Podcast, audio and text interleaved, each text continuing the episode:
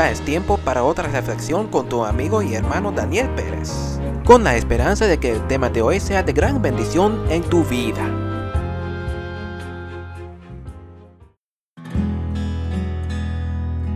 Nuestra primera y mejor opción. Por nada estéis afanosos, sino sean conocidas vuestras peticiones delante de Dios, en toda oración y ruego, con acción de gracias. Filipenses capítulo 4, el versículo 6.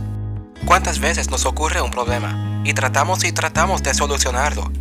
Nada que intentamos soluciona el problema y estamos ya desesperados y cuando estamos listos para rendirnos, de repente recordamos que tenemos un Dios que debió ser la primera opción que usamos en vez de la última opción. Tantas veces nos olvidamos de Dios y nos ponemos tan afanosos hasta que ya no hayan más opciones humanas. Pero Dios dice que le hagamos conocidas nuestras peticiones delante de Él. Filipenses capítulo 4, el versículo 6.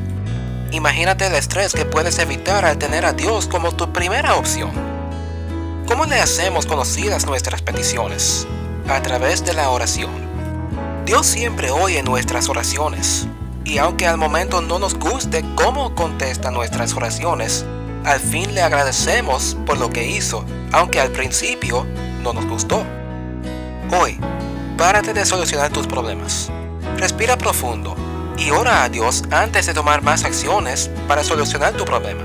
Te irá mucho mejor cuando tomas las acciones que Él te dice después que tú le oras a Él.